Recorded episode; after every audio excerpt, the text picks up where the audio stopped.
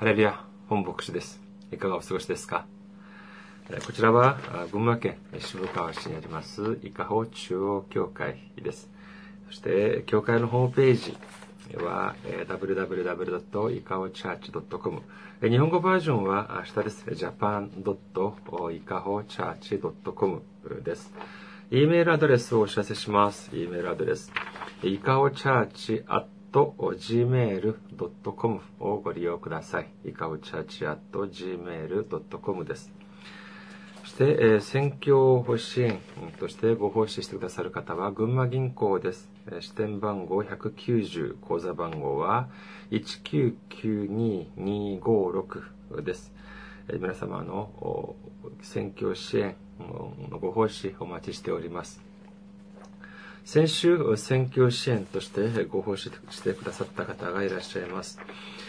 韓国のジョン・ジュフンさんがご奉仕してくださいました。ありがとうございます。そして、えー、先週、まあ、ニューヨークからと申し上げたんですけれども、あの、シアトルからでした。いつも、あの、サポート、選挙支援としてご奉仕してくださる教会です。シアトルにあります、残された群れの教会でご奉仕してくださいました。ありがとうございます。神様の溢れんばかりの祝福が共におられますようお祈りいたします。今日の御言葉を見ています。今日の御言葉は第一コリント人への手紙2章2節です。第一コリント人への手紙2章2節お読みいたします。なぜなら私はあなた方の間でイエス・キリスト、すなわち十字架につけられた方の他は何も知らないことに決心したからです。アメン。ハレルヤ、神様を愛する方はアメンと告白しましょう。アメン。今日は皆様と一緒にイエス様の心を抱く人生というテーマで恵みを分かち合いたいと思います。まあ、家族同士で暮らしている時もまあそうですけれども、特に私、まあ、一人暮らしの時はですね、もう何度も引っ越しをしていました。韓国で、まあ、一人で暮らしている時、まあ、何度も結構引っ越しをしたんですけれども、その時一番厄介なものは何か、何だ何だったのかというとですね、何よりも本だったんです。えー、この本というのが、まあ、厄介なものでございまして、まあ、まあ、あの、私の名字もまあ本ですけども、まあ、漢字は違います。えー、そのブックの、まあ、本というのが、まあ、かなり、えー、厄介なものでですね、これを、まあ、あの、荷造りをするとですね、はじめ容量が悪いときは、この、あの、段ボールの箱、段ボール箱の中に全部あの本をぎっしり詰め込んでしてしまいました。するとですね、このま荷物を運ぶときに、これまた大変な重さでですね、本当に苦労したものです。ですから、まあ、本当は、やり方としてはどういうふうにするのかというと、まあ、箱に全部本を詰めるのではなくて、だいたいまあ、半分くらい本を詰めて、残りは、まあ、いろんな小物とかで、まあ、埋めるというようなやり方が一番いいと言います。そういうふうにすると、まあ、確かに重さは軽くなりますけれども、でも、まあ、やはりその分、その箱の荷物の数は、まあ、増えるわけで、やはり、まあ、その、なんて言いますもう、その、いろんな意味で、いろんな意味で、まあ、困った、もう厄介だったというのは、は、まあ、変わらないということが言えると思います。えその、まあ、その本とかを、じゃあどうすればいいのか、と、まあ、その、市内とかで、まあ、引っ越すときは、まあ、今は大変楽になりました。自分で、まあ、荷造りして段ボール箱に詰めて、そして、引っ越し屋さん、引っ越しセンターにですね、電話をすると、その方たちが、まあ、プロですからね、その荷車みたいなものに乗せてって、そして、トラックに、積んでくれます。ですから結構楽です。しかし、これがまあ、その市内とか、まあ、国内だったら、まあ、ある程度、まあ、問題はそんなに多くはないんですけれども、韓国から日本に来るという時、これはやはり問題があります。まあ、もちろん重さによってお金がかかるというのもありますけれども、え船便で送ると言ってもですね、まあ、その、その送るとき一つの箱が20キロだけっていうふうに限られているんです。一つの箱に20キロだけしか積むことが、入れることができません。でも、まあ、ご承知のようにですね、20キロって言ったって本を、まあ、数冊入れればもうすぐ20キロになってしまいます。で、これどうするべきか、と言って、とても迷ったんですけれども、決断を下しました。古本屋にもほとんど、え、もう売ってしまおうということになったんです。それで大体私がその、そこまで、その時まで持っていた本の大体9割ぐらいはもう売り飛ばしてしまったのではないかというふうに思われます。そして本当に、あ、これだけは残しておこうという、まあ、10%ぐらいの本だけ、日本に持ってきました。まあでもね、今考えていますとですね、まあこの10%もちょっともう多すぎだったんじゃないのかな。もうちょっとあの処分してきてもよかったんじゃないかなというふうに思えてしまいます。その、そのように、まあ、韓国で私が一人暮らしをしている時にはですね、本当に、あ、どこに行くにも、引っ越しにも、それをまあ持ち歩いていたんですけれども、まあ、その引っ越しの時ですよ。引っ越しの時に運んでいたんですけれども、今考えてみると、どうしてそんな不器用なことをしたのかというふうに思えてなりません。え、私私ももちろんその本をその整理するとき、その処分するときはですね、当然もったいないなというような思いはしました。当然愛着もたくさん持っていた本です。しかし、えー、その処分、えー、してみ、ますとですね、結構さっぱりするというようなことを感じて、えー、感じてました。この前、私がある教授と会ったんですけれどもですね、私もその、まあ、この方の心境がわからないでもないんですけども、この教授、結構、まあ、その、この方は、あの、日本語学が専攻な、あの人、方で、そして、まあ当然、教授ですから、本に、本がたくさんあるでしょう。自分の家にも、あの、たくさん本があって困ってしまったというようなことを、まあ、この方がおっしゃっていましたけれども、ある日ですね、えー、そのある、その教授の尊敬されるまた、あの、教授がおられまして、その方のが、まあ、引っ越しすっていうことになって、自分もそちらの方に行ったそうなんです。するとですね、その自分が尊敬する教授が、あその自分に、えー、何て言ったかっていうと、その、日本国語大辞典っていうのがあるんだけども、これをあなた持っていかないかっていうふうに言われたそうなんです。日本国語大辞典、皆さん、皆さんの、まあ、お聞きになったことがございますか？あその、日本に、日本にある、まあ、国語辞典の中でですね、一番量が、分量が多い、これぐらいの厚さの本がですね、10冊以上の、まあ、その本が、まあ、ワンセットっていう、かなり、えーまあ、分厚い、えー、本当にすごい量の、えっ、ー、と、大辞典なんですけれども、まあ、これを持っていかないかっていうふうに言われたそうなんです。それでこの教授がですね、ああ、ありがとうございますって喜んでこれを持ってきたって言うんですよ。まあ、ここまで聞いたら、まあ、ああ、そうか、まあ、まあ、貴重な本をまあもらったんだなというような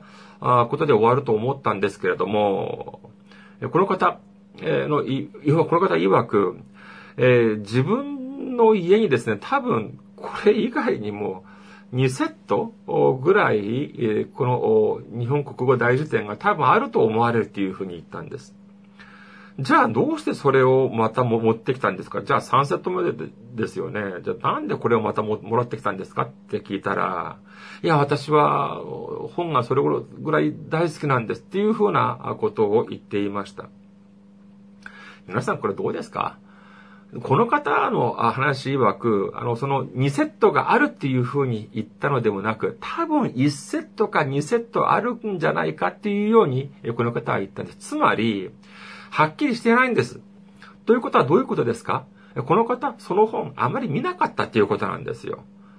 もしいつも見るんだったら、ああ、私はこの持っています。ワンセットどこにあるか、ああ、分かっています。とかいうふうに断言できると思うんですけれども、この方、多分1セットか2セット多分すでにうちにあると思う。でもどこにあるかわからないっていうのは、あまりこの方、その本見なかったっていうことなんです。それにもかかわらず、この本をまたもらってきたっていうふうに言ってるんです。これが、これが何かというと、これがまさしく欲、人間の欲と言わざるを得ないでしょう。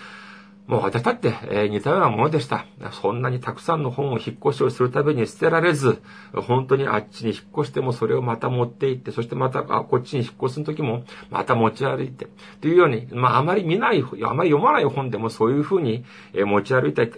持って、えー、運んでいたっていうことはですね、私だって、その本の欲というのがたくさんあったということでしょう。今日の本文をもう一度見てみましょうか。パウロは次のように言っています。第一コリント人の手紙、2章2節です。なぜなら私はあなた方の間でイエス・キリスト、すなわち十字架につけられた方の他は何も知らないことに決心したからです。皆さん、パウロという人はどういう人だったでしょうか？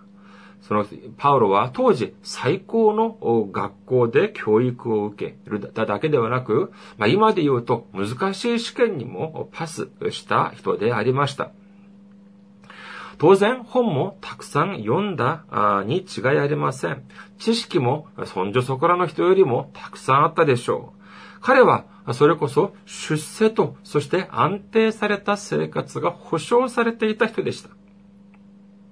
使徒の働き26章を見てみますとですね、彼がどれほど知識をたくさん持っていたかということを知ることができます。当時、ユダヤの総督であったフェストの前で、パウロはイエス様の十字架、そして復活について述べていました。これを聞いた、このパウロのこの言葉を聞いたフェスト総督はパウロに言います。使徒の働き26章24節です。パウロがこのように弁明していると、フェストが大声で、気が狂っているぞ、パウロ。博学があなたの気を狂わせている、と言った。考えてみてください。このフェストという総督。うん、まあ、この人は総督までになった人でありますから、あそれこそエリートだったに違いありません。やはりたくさんの知識もあり、そしてたくさんの本も読んだに違いありません。しかし、この総督までもがパウロに向かって、あなたが博学だというふうに、まあ、言葉は悪いですけれどもね。でも、その表現は悪いけれども、でも、その博学だというふうに認めているということなんです。このパウロがまた他のところで何て言ってるかというと、コロサイ人への手紙2章8節を見てみましょう。コロサイ人への手紙2章8節あの虚しい騙し事の哲学によって誰の虜にもならぬよう注意しなさい。それは人の言い伝えによるもの。この世の幼稚な教えによるものであって、キリストによるものではありません。アメン。その当時、パウロの当時ですね、えその当時に学問の中で最も秀でている、学問の中でのそのトップの学問って言ったらどういうものがあったかというと、これは哲学だと言えると思います。そして哲学に関して最も先進国であった国はどこかというと、それはギリシャでした。ギリシャの哲学者といえば、あまあ、必ずしもまあ哲学を専攻しなかった方も、一度や二度ぐらいは何度かは聞いたことのある名前、ソクラソクラテスとか、アリストテレスとかという哲学者、有名な学者がもうたくさんいました。しかし、えー、パウロは当時最高の学問であった哲学を、それこそ幼稚だったというふうに蔑んでいるんです。幼稚な教えだっていうことなんです。では、パウロはこのような哲学というものをよく知らなかったからこういうふうに言ったんでしょうかご案内のように、新約聖書は福音書を除ければ、除けば、かなりの部分がパウロが各教会または個人に宛てた書簡でした。ローマ人の手紙、コリント人の手紙、カラタイ人の手紙、エペソ人の手紙、ピリポ人の手紙、コロサイ人の手紙、テサロニカ人の手紙とか、えー、ティモテへの手紙、ピレモの手紙など、みんな、これはパウロが書いた書簡です。そして、では、この書簡がどのような、何語で書かれていたかというと、まさしくギリシャ語で書かれていたんです。つまり、この、えー、パこのパウロはギリシャ語がとても得意だったんです。そして当時、そのようなあギリシャ語が堪能であったあパウロが当時高等学問、最高の学問をしたパウロがギリシャ哲学を知らなかったはずがありません。いや、知らなかったどころか、とても一生懸命勉強したに違いありません。その彼がこのように言っているんです。ここで私は、このソロモンについて、旧約聖書のソロモンについて見てみたいと思っております。ソロモン当時は神様が祝福をしてくださり、それこそ、後にも先にもないくらい大好況も本当に景気が良かったんです。とても豊かな時代でした。その時のソロモンの告白はどういうふうになっているかというと、伝道者の書、伝道者の書2章3節から11節までソロモンの告白が書かれています。ちょっと長いですけれども、読んでみたいと思います。伝道者の書2章3節から11節までです。私は心の中で、私の心は知恵によって導かれているが、体は葡萄酒で元気づけようと考えた。人の子が短い一生の間、天の下ですることについて何が良いかを見るまでは愚かさを身につけていようと考えた。私は事業を拡張し、邸宅を建て、葡萄畑を設け、庭と園を作り、そこにあらゆる種類の果樹を植えた。木の茂った森を倒すために、あ森を潤すために池も作った。私は男女の奴隷を得た。私の家で生まれた奴隷があった。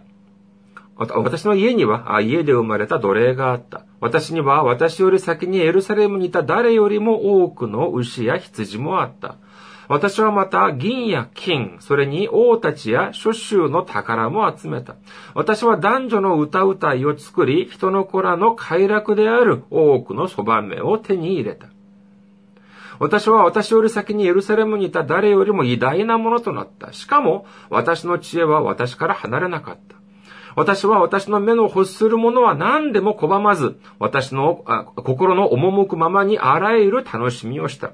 実に私の心はどんなロークも喜んだ。これが私のすべてのロークによる私の受ける分であった。しかし、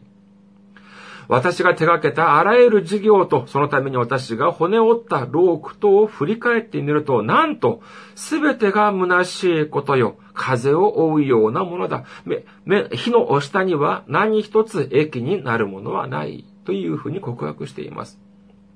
これはどういうことですか？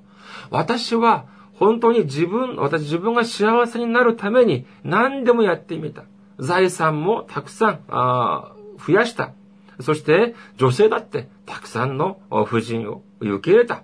しかし、何か、どうなったのか、その結果は何かというと、すべてが虚しいことだったということなんです。では、結論は何だ何かというと、伝道者の書にはですね、えー、興味深い部分があります。伝道者の書9章9節を見てみましょうか。日の下であ日の下であなたに与えられた虚しい一生の間に、あなたの愛する妻と生活を楽しむがよい。それが生きている間に、日の下であなたがする労苦によるあなたの受ける分である。当時結婚をして男女が一緒に住むということはですね、いくら庶民であっても一般的に普通に行われていたことでありました。ですから、この世を生きながら、もう欲張って、あらゆるもう本当に、えー、財とか、そ宝物とか、または女性とか、というものをたくさん集めて、そして生活、生きていたって、それは虚しいだけであるということなんです。そうではなく、神様が許された、神様から与えられた最小限の条件で生きていくと言っても、十分な幸せを享受することができるとソロモンは言っているということなんです。このソロモンの言葉に説得力がある理由は何でしょうか例えば、一生貧しく生活した人がですね、一生貧しく生きてきた人が、いや、金なんかいらないっていうふうに言ったら、他の人はどういうふうに思うでしょうかいや、あなたは金持ちが何だったのか、どういうことなのかわからないからそういうふうに言ってるんだっていうふうに言うのではないでしょうか。しかしソロモンはどうでしたかソロモンはその人生の中で富と栄華を享受してきました。その結果、ソロモンは今告白します。すべてが虚しいということなんです。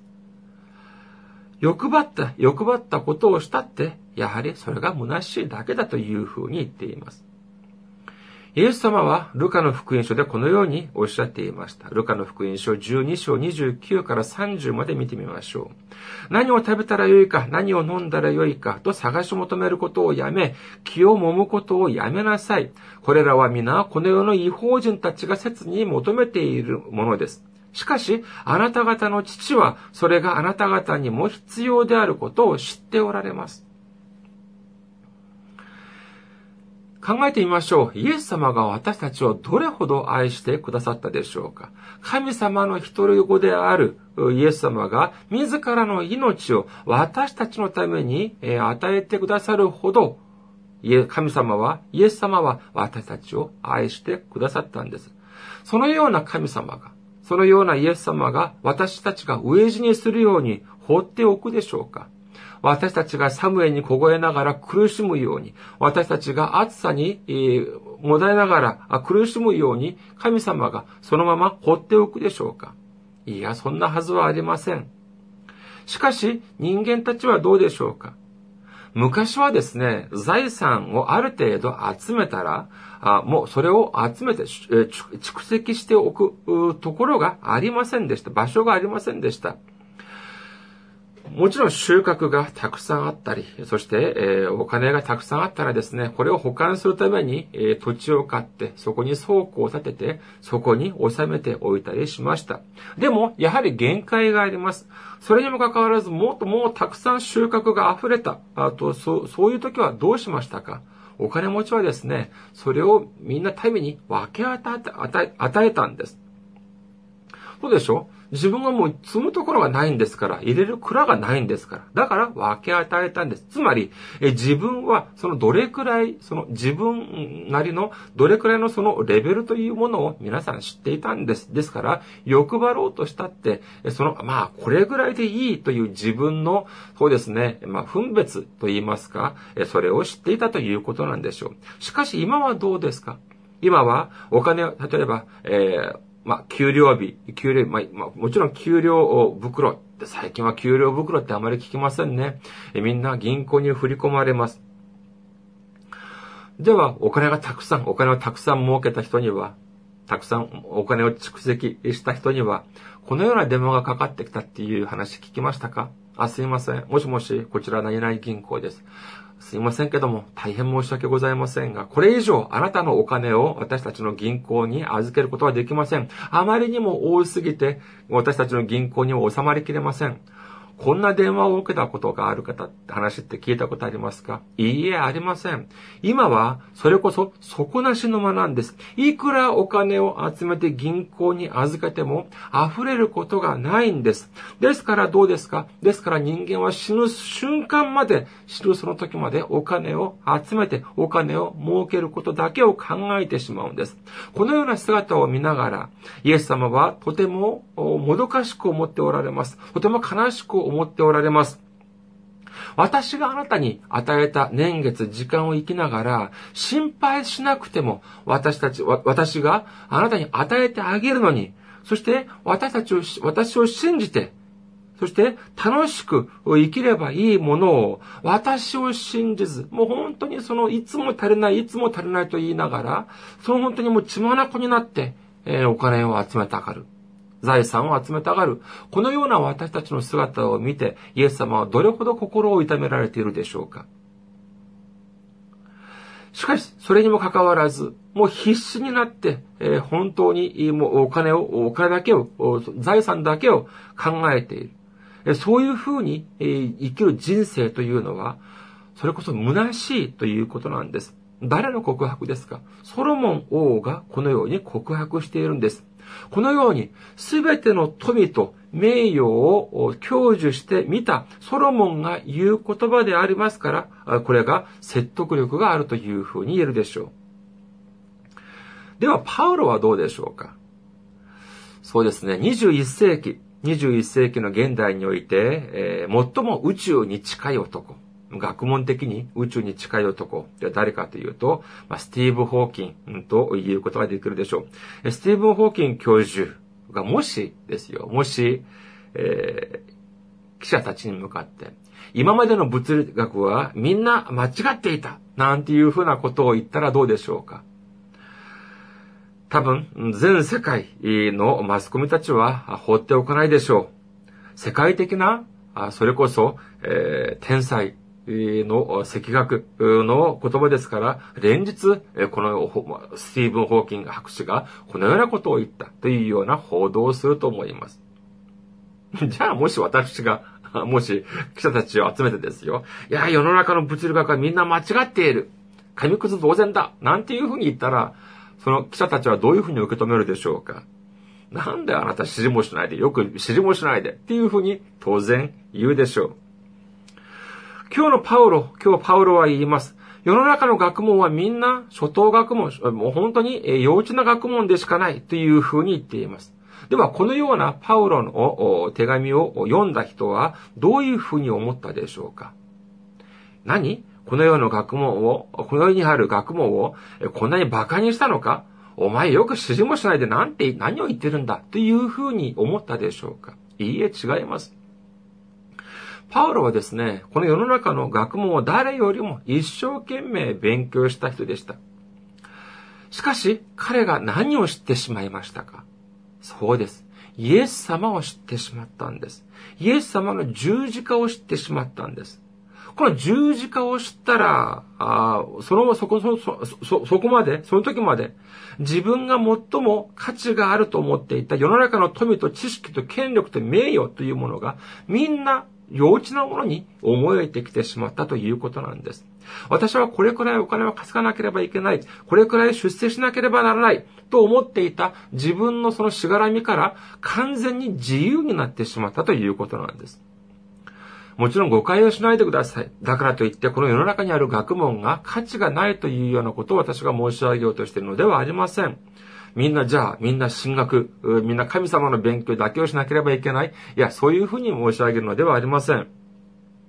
私たちが生きている時にですね、世の中のことを、世の中で、この世の中で仕事をし、そして世の中のことを勉強するということは重要です。しかし、私たちが決して忘れてはいけないのは何かというと、何が最も大事なのかということなんです。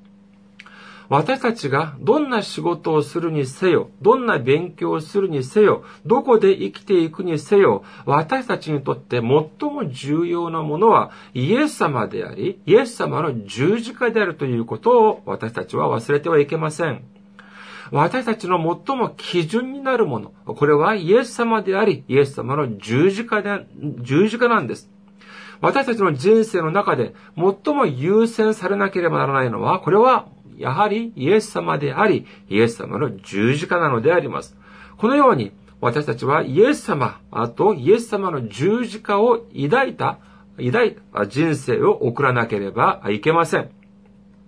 では、このイエス様の心を抱く人生というものはどういうものでしょうか？